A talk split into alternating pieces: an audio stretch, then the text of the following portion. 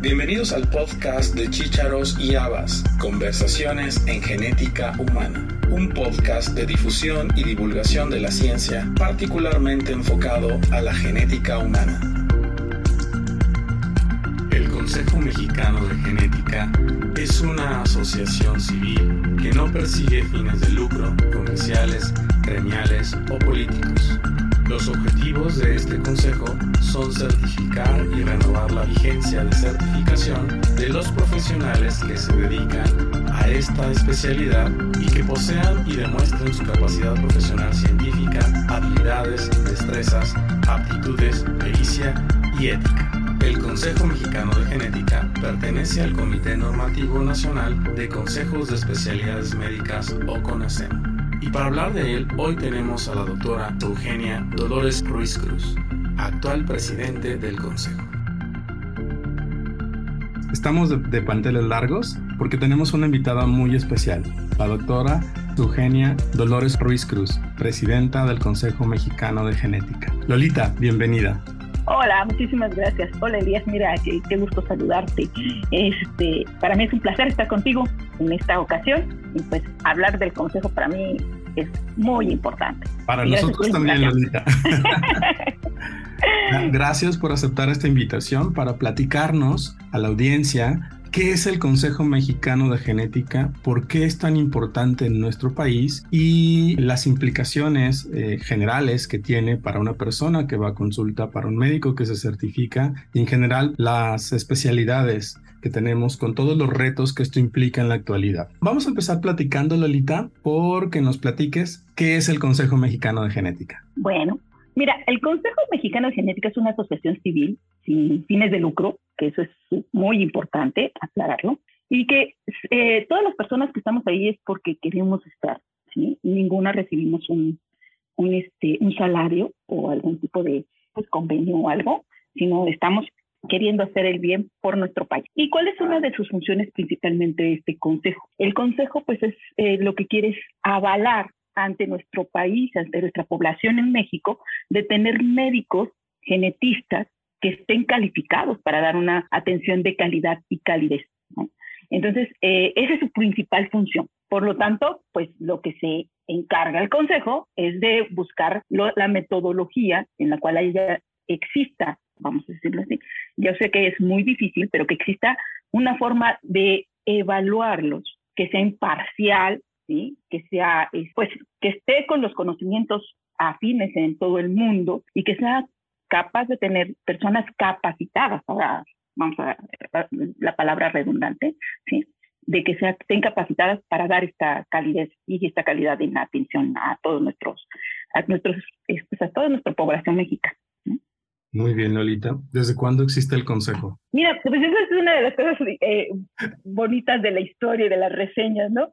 como todas las, este, asociaciones pues se comienzan a, generar con gente que, pues, que está interesada en formar y en que eh, creciera la genética. Y fíjate que en octubre, más o menos cuando fue el Congreso, que fue del 10 al 15 de octubre de 1976, el Congreso Internacional de Genética en el Distrito Federal, pues se reunieron un grupo de genetistas precisamente que era pues el doctor Rubén Lisker, el doctor Salvador Armendares, Antonio Velázquez, y el doctor Carlos Zavale, la doctora Alexandra Carnivale. Todos los conocemos, son grandes maestros de todos nosotros, ¿no? se reunieron precisamente para formar parte de la mesa directiva y que este, iniciaran precisamente el proceso para formar el Consejo Mexicano de Genética.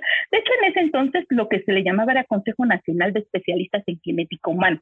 Ese fue el nombre que eh, inicialmente se le dio. Y ellos pues hicieron todo el procedimiento, todo el proceso que se requiere. Y eh, el 6 de diciembre de 1976 se presentó precisamente el doctor Lisker, el doctor Mendares, todos los que acababa de mencionar, y lo formalizaron desde el punto de vista del notario.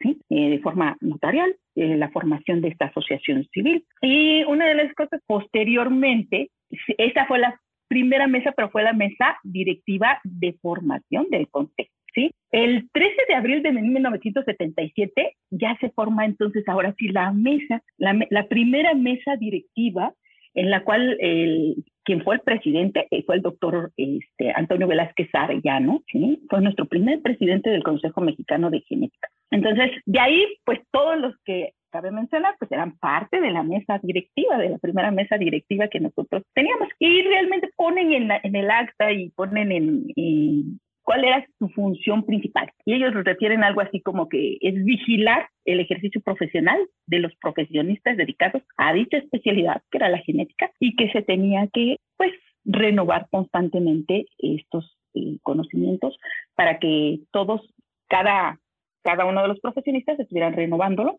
y tuvieran el conocimiento para darle a la población pues las mejores este, atención profesional ¿no? Y en hospitales. Entonces así es como nace Consejo Mexicano de Genética.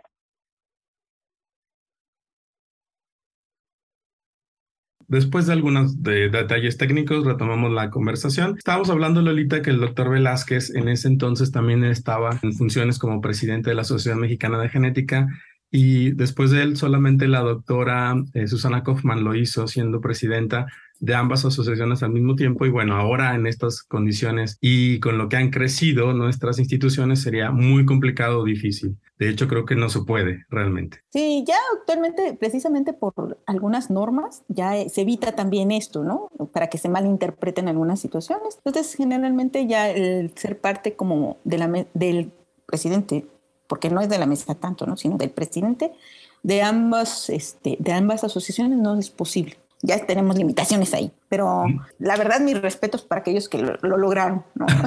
Siendo los dos, ¿no? Muy bien. Las dos Una importante, Lolita, que, que, que, sería importante discutamos y lo hemos hecho ya en otras ocasiones, es el número de genetistas que hay en el país.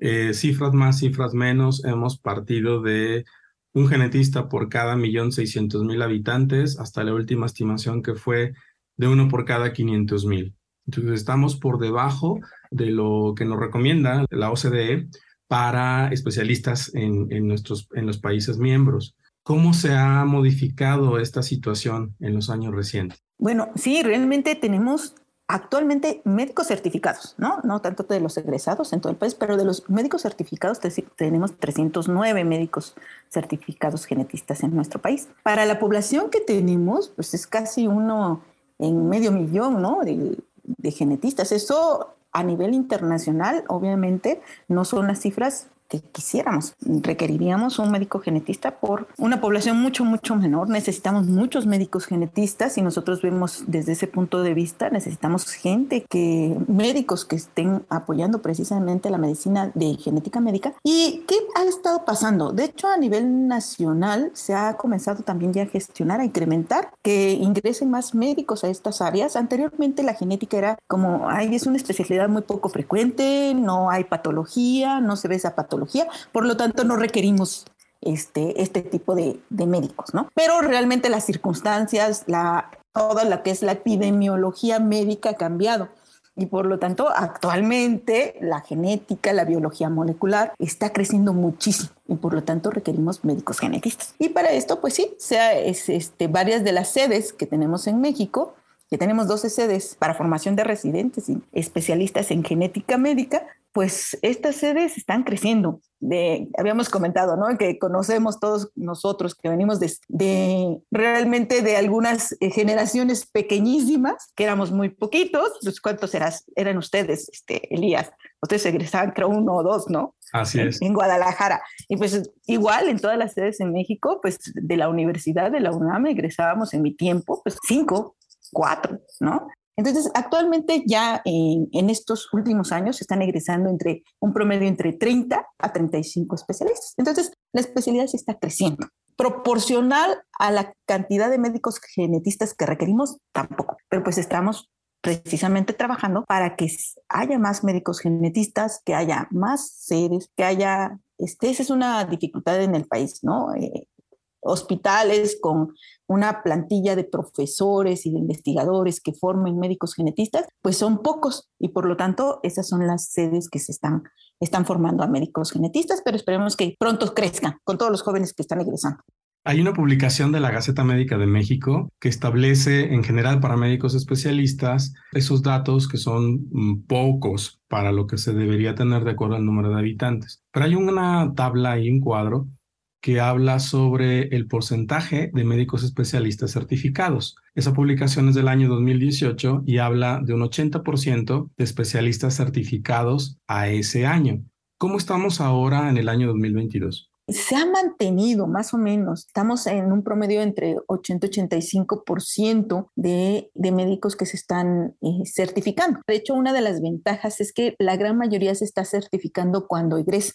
Entonces, eh, esa es una eh, ventaja enorme para todos los consejos, porque si bien muchas de, las, de los profesionistas que ya egresaron en generaciones anteriores ya no quieren a veces formar parte de los consejos, si bien los jóvenes sí. Entonces, esto pues ha mejorado muchísimo. Están creciendo la gran mayoría de médicos este, especialistas con aval del Consejo. Y eso es bueno, porque lo que quiere en un momento dado el Consejo Nacional de Especialidades Médicas en México es que precisamente todos los profesionistas estén capacitados, que realmente haya un aval de que ellos están capacitados. Egresen de, cualquiera, de cualquier universidad o cualquier instituto todos tengan la misma, este, la misma capacitación para ver a la población y los servicios generales. Pero sí, esto está también mejorando y, y, yo creo que una de las funciones también de los consejos es de que se unifiquen criterios para que todos tengan los mismos conocimientos. No haya diferencias o porque las diferencias obviamente no podemos ser iguales, pero sí que tenga mínimas diferencias, pero que todos los conocimientos estén a la par con la tecnología con los conocimientos internacionales y con las necesidades del país. Muy bien, Alita, te tengo dos preguntas rápidas. ¿Cuántos genetistas certificados hay actualmente en el país? ¿Y cuáles son las, las sedes que, que, mencionaste ahorita? ¿Dónde están esas 12 sedes? Bueno, de hecho, hay, tenemos 309 genetistas ahorita certificados y las sedes, pues tenemos precisamente, la gran mayoría de sedes se concentran en la Ciudad de México que están avalados por la UNAM, pero son varios institutos como Salubridad, institutos eh, nacionales de salud que tienen precisamente formación de este ser, el Instituto Mexicano del Seguro Social, el Instituto de, eh, Trabajadores del ISTE. Entonces, eh, todos estos de, forman parte precisamente o son instituciones que forman a nuestros egresados aquí en la Ciudad de México, pero tenemos también en Monterrey, en Guadalajara, en Monterrey tenemos solamente una sede, ¿sí? que es el Hospital Universitario, precisamente de la Universidad de Nuevo León. Tenemos en Guadalajara, tenemos en Guadalajara tres sedes que están avalados por la Universidad también de Guadalajara. Y pues ahí hay dos hospitales civiles que son de salubridad y el Instituto Mexicano del Seguro Social que también tiene una formación que formas parte de, este grupo de pediatría. Y tenemos otra sede que es muy nueva, que es en Puebla. En Puebla, en el Instituto Mexicano del Seguro Social, que es la más reciente que se acaba de formar y que está avalada, de hecho, por la Universidad de Guadalajara. No está avalada por la, ni, ni por la de Puebla ni por México, sino está avalada por la de Guadalajara. Interesante. Entonces tenemos realmente tres universidades nada más que avalan formado este, los residentes que se están formando en el país. Solamente tres universidades. Interesante dato, Lolita. Eh, en relación a, a los datos demográficos, del Consejo Mexicano de Genética, sabemos que históricamente ha habido una proporción mayoritaria de mujeres, 70%, 30% hombres. ¿Esto se sigue manteniendo? Sí, efectivamente. De hecho, pues es la tendencia como hemos comentado y vemos a través de la historia que la tendencia en, la, en el área de medicina, las mujeres tienden a ser mayoría actualmente y pues la excepción no es la genética. Seguimos efectivamente siendo mayoría las mujeres, ¿no? Pues esperemos que ingresen también más los varones. Requerimos un poquito de todo. Muy bien. Y en relación a, a, las edades, la distribución mayoritaria obviamente es de 31 a 40 años, creo que más del 50%. Tenemos menores de 30 y en rangos 40, 50, 60, hasta los 60, pero también tenemos un porcentaje importante de personas mayores de 70 años e incluso en el rango arriba de los 80. Y eso es muy importante e interesante porque nos habla de nuestra propia historia y la vigencia que los genetistas tienen en el país. ¿Qué nos puedes decir de estos rangos de edad en el Consejo? Bueno, aquí, por ejemplo, todos los que son rangos entre mayores de 50, que ya muchos nos incluimos ahí. estamos ahí todos. Somos pocos realmente ya los que integramos el Consejo Mexicano de Genética. La gran mayoría ya sí son menores de 40, bueno, menores de 50 años, entre los 40 y 30 años, ¿no? Que es la, la edad más o menos cuando comienzan a certificarse entre los 28 y 30 años.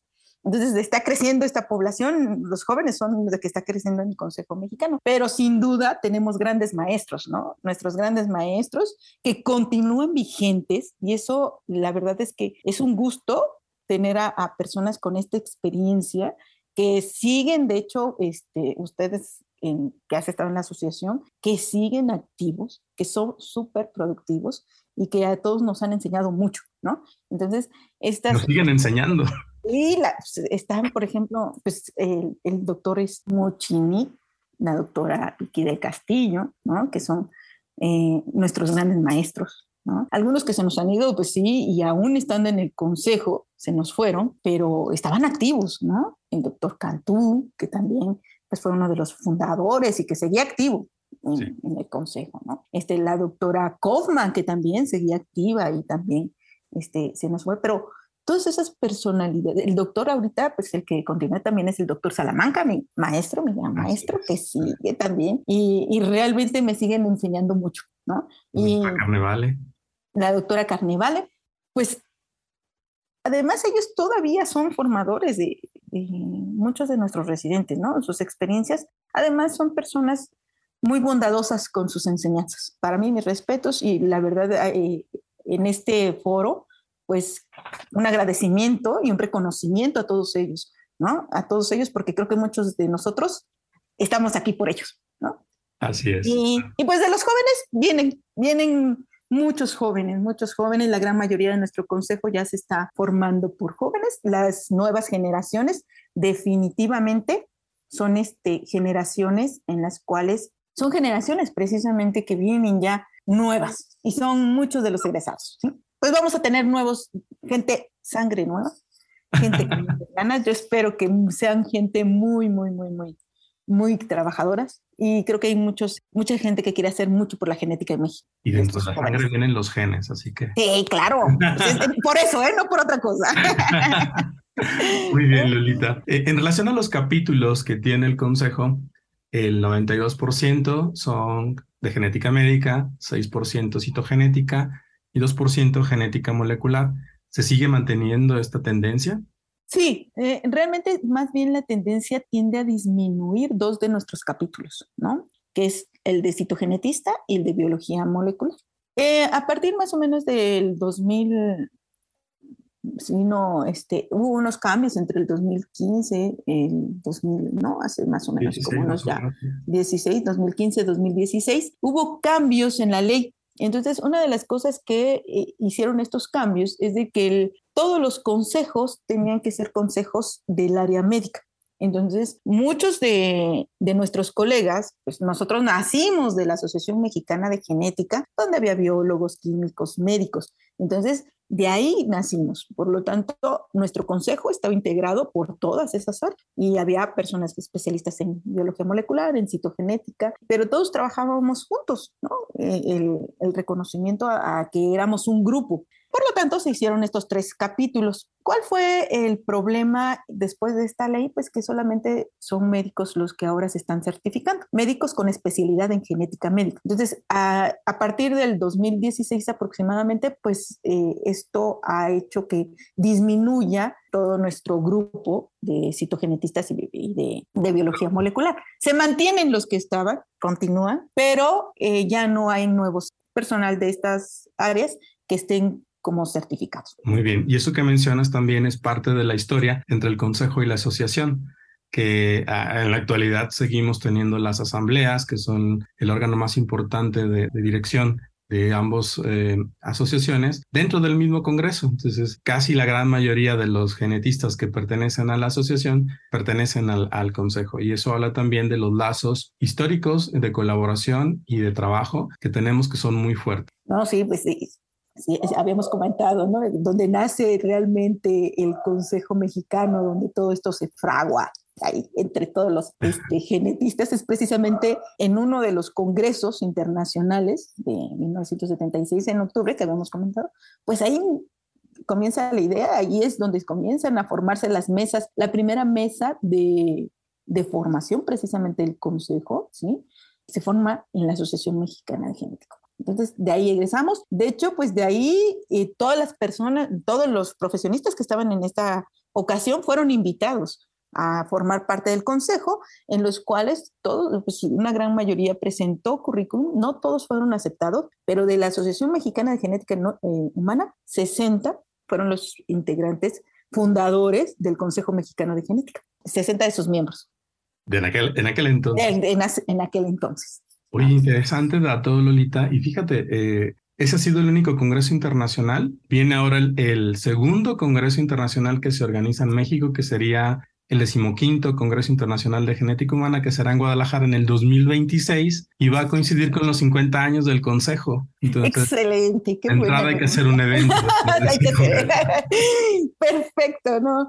La verdad es que sí, yo creo que el mantenernos y el continuar con este trabajo, pues, el que esté en la asociación, es una idea, yo creo que la asociación y el consejo, mm, ambos coexisten y, realmente trabajan eh, hasta el momento hemos trabajado en armonía. Yo creo que una de las cosas, el hacer las asambleas en, en nuestro Congreso ha sido genial, ¿no? Porque nos vemos todos y compartimos muchas cosas eh, interesantes y bonitas en, en, cada una de estas reuniones.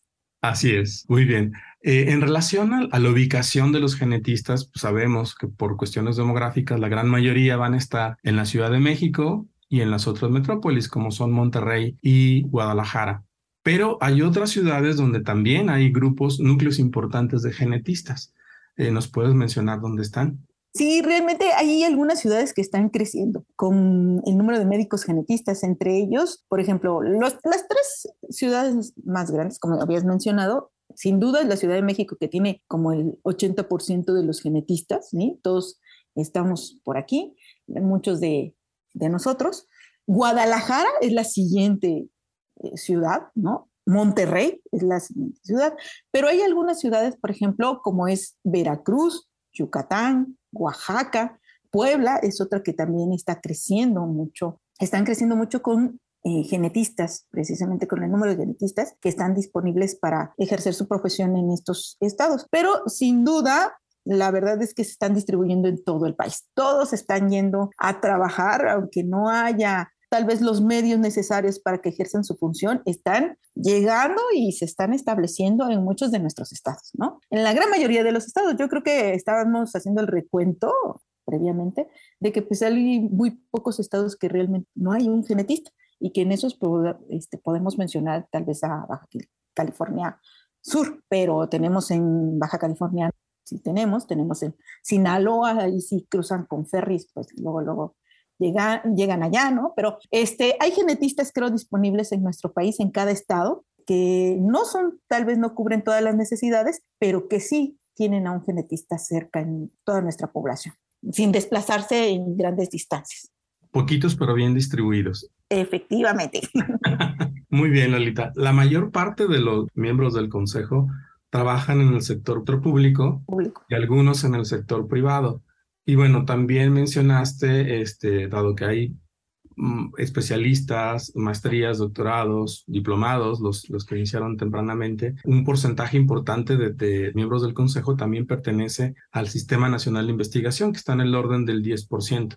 Y eso habla también de una capacidad que tiene el médico genetista, que es no nada más hacer clínica, sino también hacer investigación. Y eso lo vemos reflejado en las publicaciones que hay cada vez más frecuentes de trabajos realizados por genetistas mexicanos. Creo que eso sería algo eh, mm, que nos diferencia de otros consejos o es mayor. Yo creo que más bien de la especialidad, que en general nos, es decir, muchos de, de los médicos genetistas, como estás diciendo, efectivamente, probablemente muchos no sean del Sistema Nacional de Investigador, pero sí hacen investigación y sí tienen maestrías y doctorados aparte de la especialidad. Entonces, es una área que se, que se reconoce porque se sigue fomentando el crecimiento académico. Entonces, aproximadamente, mira, el dato específico no te lo puedo decir, pero yo creo que sí, más o menos entre el 40% de los genetistas certificados tienen maestría o doctorado. Y entonces, realmente esto habla de que todos les interesa crecer, en parte no solamente en genética clínica, sino también en la genética y en la investigación, que probablemente no se inscriben al Sistema Nacional de Investigadores. Bueno, cada, esos, hay esos bemoles cada una de las situaciones, pero sí.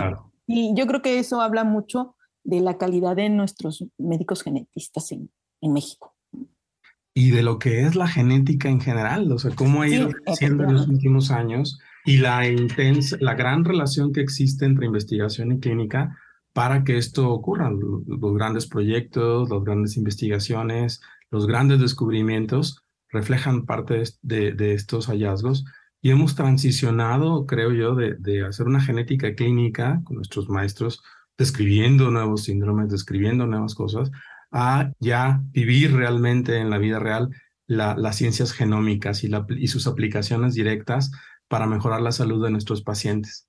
¿Qué piensas de eso? No, definitivamente, estás en lo correcto, Elías. La genética no puede verse sin el crecimiento tecnológico y del conocimiento de la biología molecular, de la citogenética, de todo lo que está actualmente creciendo. Genética creo que es el área que más está creciendo en el mundo desde el punto de vista de conocimientos. Entonces no nos podemos quedar atrás. Y eso obviamente va a implicar que todos comencemos precisamente a seguir capacitándonos para que demos nuestro, pues nuestra mejor, este, pues nuestro mejor profesionalismo, ¿no? Entonces, eh, en este sentido, sí los, este, los genetistas siguen creciendo, ¿no? Y todos los que egresan, en verdad, muchos de los que egresan, eh, pues una de las cosas es de que, ¿qué vas a hacer? Pues la maestría y el doctorado. Seguimos, ¿no? Y aunque terminemos, pues algunos terminan, comienzan a trabajar, pero posteriormente lo realizan, ¿no? Y nunca se quedan atrás. Eso es una ventaja. Doctorado y luego otra aventura y así vamos. Sí, efectivamente. Oye, Lolita, ya que hablamos tanto de, del consejo y de toda su historia, platícanos ¿Cómo trabaja el consejo? ¿Cuándo se hace el examen? ¿En qué consiste? ¿Dónde son las sedes? ¿Cómo funciona? Y si alguien quiere certificarse, ¿qué es lo que tiene que hacer? Mire, nosotros tenemos en el Consejo Mexicano está integrado por una mesa directiva, ¿sí? Que es elegida por una asamblea general. Entonces, esa asamblea es la que elige tanto al presidente, al vicepresidente y a todos los miembros que son los vocales y una mesa de admisión que son los que nos ayudan precisamente a evaluar todos los currículums de aquellos que quieren este, sumarse a formar parte del Consejo Mexicano, a ser miembros del Consejo Mexicano de Genética. Somos un grupo que somos electos ¿sí? por todos nuestros colegas en, en México. Y de ahí, pues, ¿cuáles son nuestras funciones? Primero, que es avalar que estas, estos profesionistas tengan realmente la calidad para eh, darle servicio de salud en la especialidad de genética a toda nuestra población. ¿Y esto cómo se lleva a cabo? Bueno, primero pues toda la mesa está encargada de hacer un examen de calidad. Y eso no lo hacemos nosotros así como que llegamos, ah, sí sabes genética y puedes hacer el examen. No, realmente lleva toda una metodología y a veces cuando llegamos y todo el mundo dice, ay, pues, ¿qué es esto? ¿Qué vamos a hacer? No, es bien fácil hacer preguntas. No, tenemos de hecho personas que nos apoyan de forma externa para que estos exámenes tengan la calidad y la validez de que sean este, realmente exámenes que estén calificados, este, pues estén calificando realmente lo que queremos que, que evalúen. Entonces, nosotros tenemos los conocimientos, obviamente, todos los que forman esta mesa, pues tenemos conocimientos, pero esos conocimientos se tienen que transformar en un examen escrito y en un examen oral. En un examen escrito en el cual pues tenemos a personas que están capacitadas en educación, en evaluación, y que ellos nos ayudan a formar estos exámenes. Con la dirección de ellos, de hecho, antes de eh, lo primero que llegan a hacer la mesa y que todo el mundo lo sabe quien ha estado en la mesa es casi casi a una capacitación. Llegan a una capacitación de cómo se forman preguntas, cómo se realizan las evaluaciones, cuáles son los temas y se discuten en la mesa. Y de ahí, pues todos ayudamos. Y tenemos actualmente sesiones cada mes ¿sí? De aproximadamente de tres a cuatro horas, exclusivamente para formar preguntas y evaluar preguntas.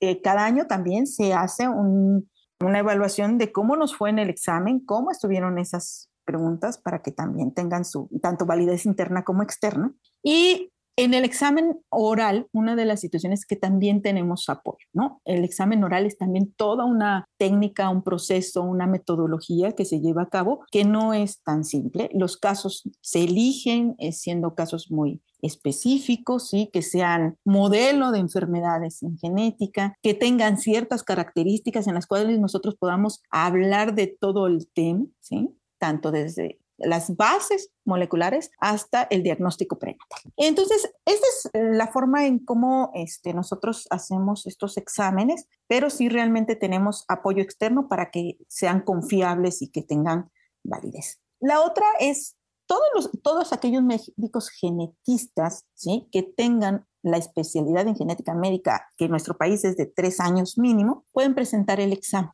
Este proceso es hacer una solicitud, ingresar todos los documentos que se les solicitan y que el primero que les vamos a solicitar es precisamente el que avale que ellos tienen la especialidad de genética. De ahí, de hacer el proceso, ya tenemos toda una plataforma en la cual se suben estos documentos. Se hace primeramente, ellos ya al ser aceptados, reciben una carta que son aceptados para el examen del consejo y y se comienza a preparar ya para presentar el examen, se les proporciona un temario también, la metodología de cómo van a ser los exámenes, cuál va a ser la calificación aprobatoria y con esto realizan los exámenes. Actualmente, con todo esto del COVID, pues fueron por medios electrónicos, precisamente todas las vías virtuales nos ayudaron a hacer los exámenes y esos exámenes ellos los tienen que aprobar un número específico que se hizo por un corte y de ahí pasan al siguiente examen, que es el examen oral, y el examen oral, si haga también igual aprueba, entonces están certificados. Entonces, cualquier médico genetista puede solicitar, ¿sí? Pero tiene que ser médico genetista con especialidad en genética. Actualmente ese es lo que estamos solicitando. ¿Y cuántos exámenes hay al año? Bueno, durante la época de COVID, si hablamos, a, nos remontamos a los dos años previos, solamente hubo uno. Pero en este año ya se implementa lo que anteriormente, pues años anteriores en nuestra mesa anterior ya se habían estado comenzando a implementar, que son dos exámenes al año. Aunque somos poquitos, tratamos de que sean dos exámenes al año. Esto porque por alguna u otra situación, algunas universidades se retrasan en emitir los diferentes documentos y pues obviamente no es culpa a veces ni siquiera de los médicos que están egresando, sino son algunas otras circunstancias que hacen que no presenten el examen en la primera, que es, eh, el primer examen es en marzo, cuando ellos egresan.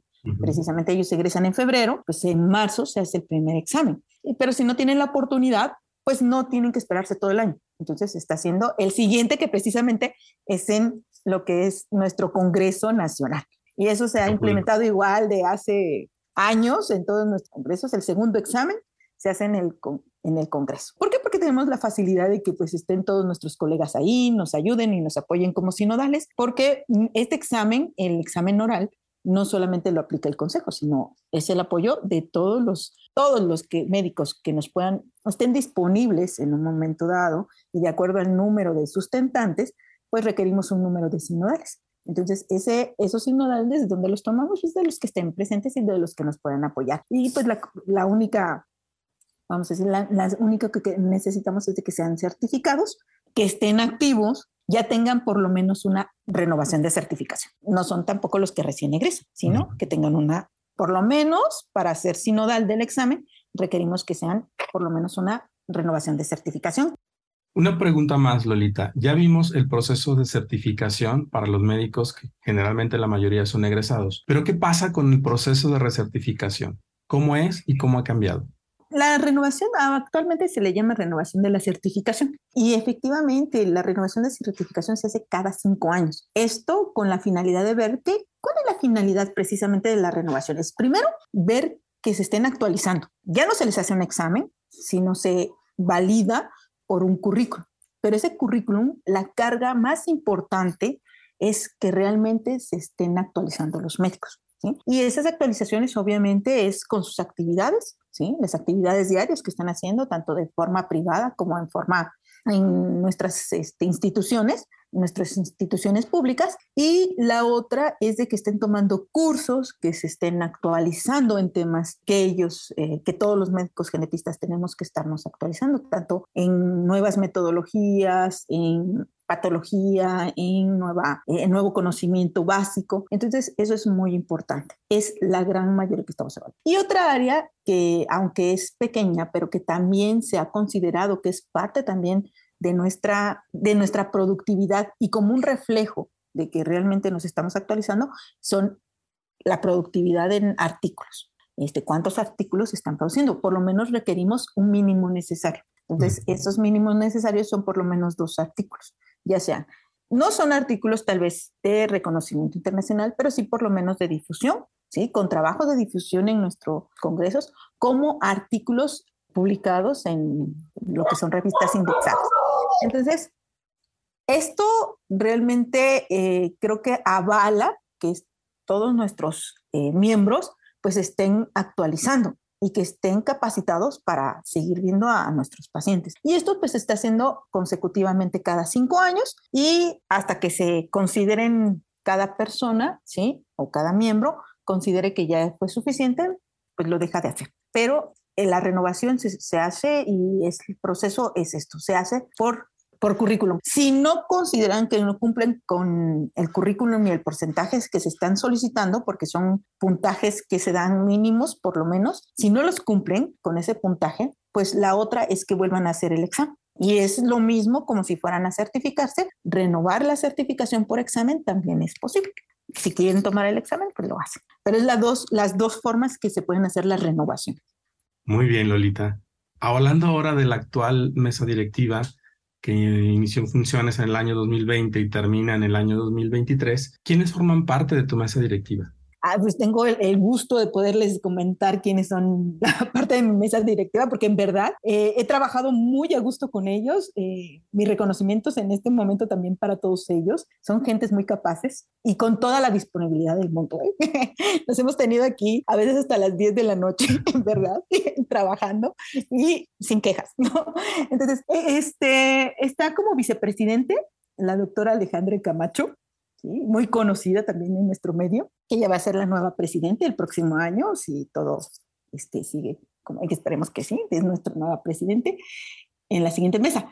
Como este secretario está el doctor Juan Carlos Huicochea Montiel, que está en el siglo XXI, que hizo el favor de apoyarme muchísimo y me sigue apoyando. Como tesorero está el doctor Daniel Campos, que está en Monterrey, que también tiene toda la disponibilidad y mi agradecimiento porque en verdad me han ayudado muchísimo con todo lo que tenemos pendiente. Como vocales en nuestra mesa directiva está el doctor Cuautli Azotla, que es este, en verdad es uno de los jóvenes que con, con, mucho ímpetu y con muchos conocimientos, igual que el doctor Dávila, no podemos, ¿no? Es, que está en el Instituto Nacional de Neurología, que también es quien está, David Dávila.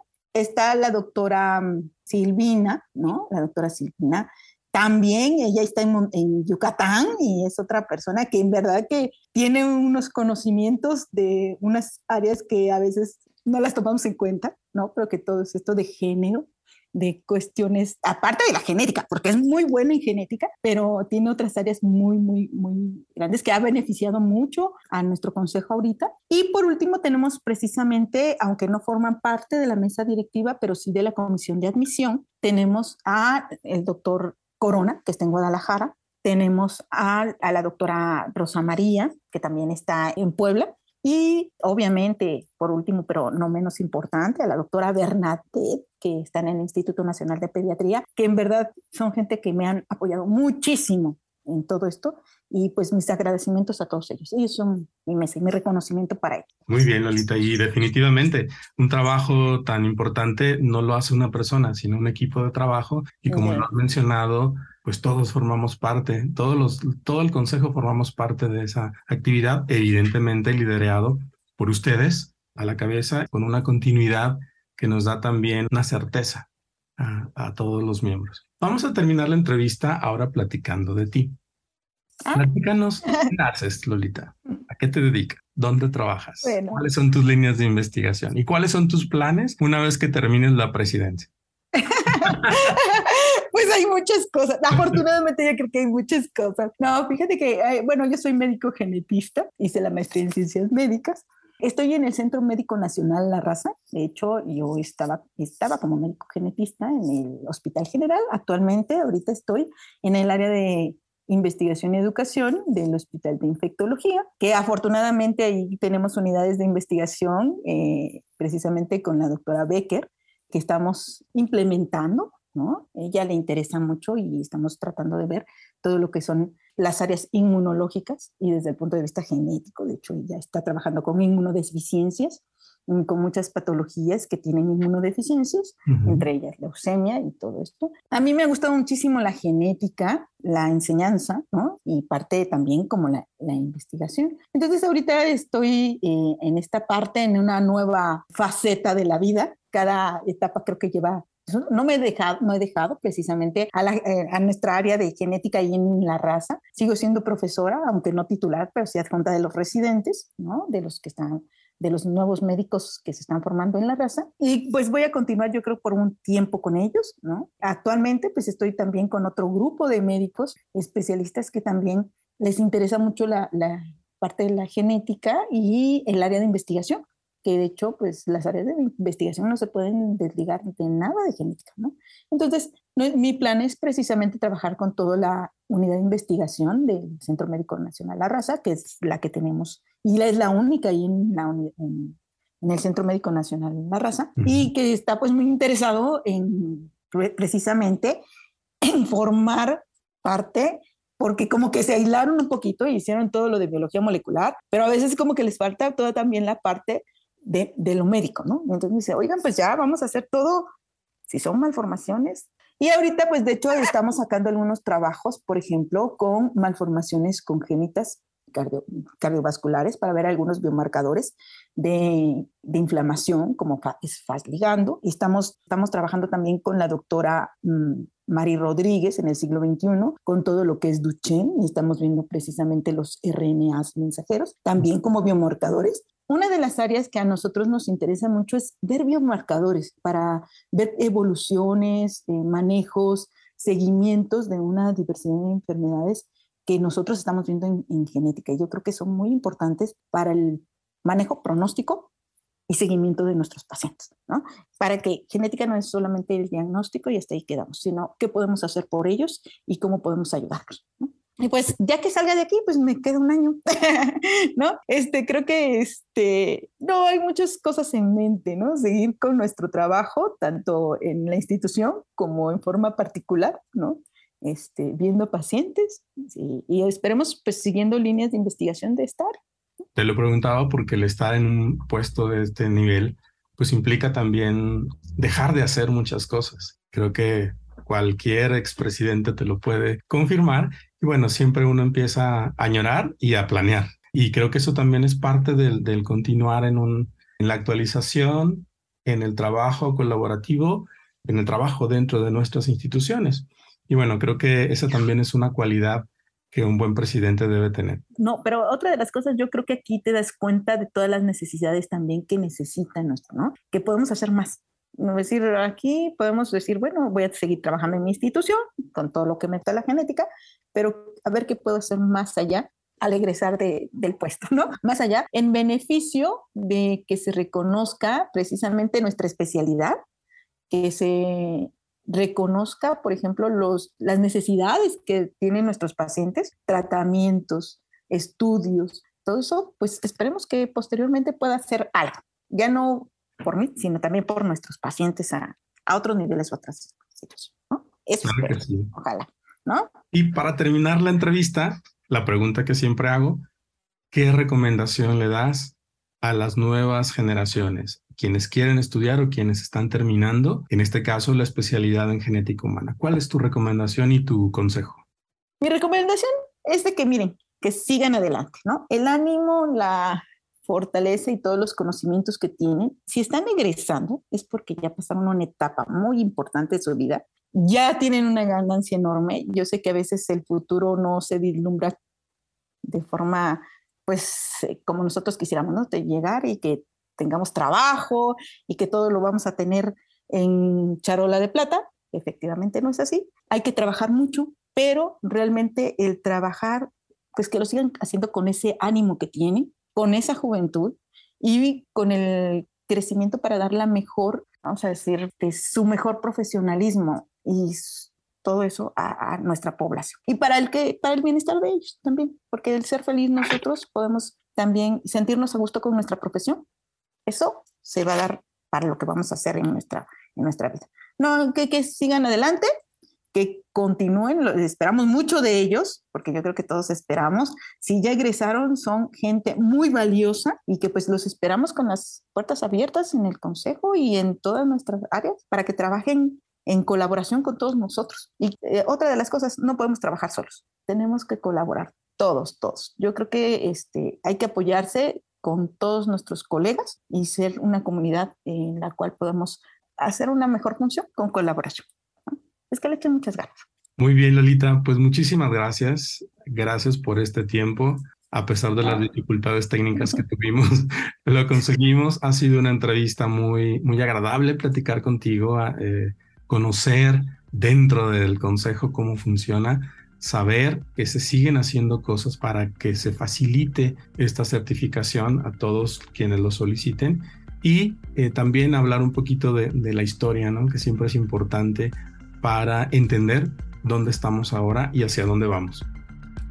No, pues al contrario, Elías, muchas gracias por invitarme. Yo realmente me siento muy halagada, siempre te acuerdas de nosotros, ¿no? Que a veces realmente el consejo, pues a veces nos eh, quedamos un poquito, aunque todos nos reconocen, pues, nos quedamos aislados en todos estos tipos de invitación y difusión que son muy importantes para que todo el mundo conozcamos cómo trabajamos todos y qué es lo que hacemos, ¿no? Entonces, para mí es muy agradable volverte a ver y estar contigo. Siempre es muy, muy, muy agradable. Tú lo sabes y yo te estimo mucho y pues muchísimas gracias por la invitación. Gracias Lolita, hasta luego. Gracias, que tengas buena tarde.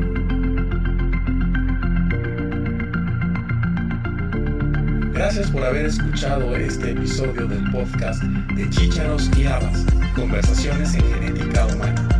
Te esperamos la próxima semana con un nuevo episodio te invitamos a que te suscribas gratuitamente en cualquiera de nuestras plataformas. Estamos en Acast, iTunes, Spotify, Google Podcast y Amazon Music. Y síguenos también en nuestra cuenta de Twitter, arroba chicharos y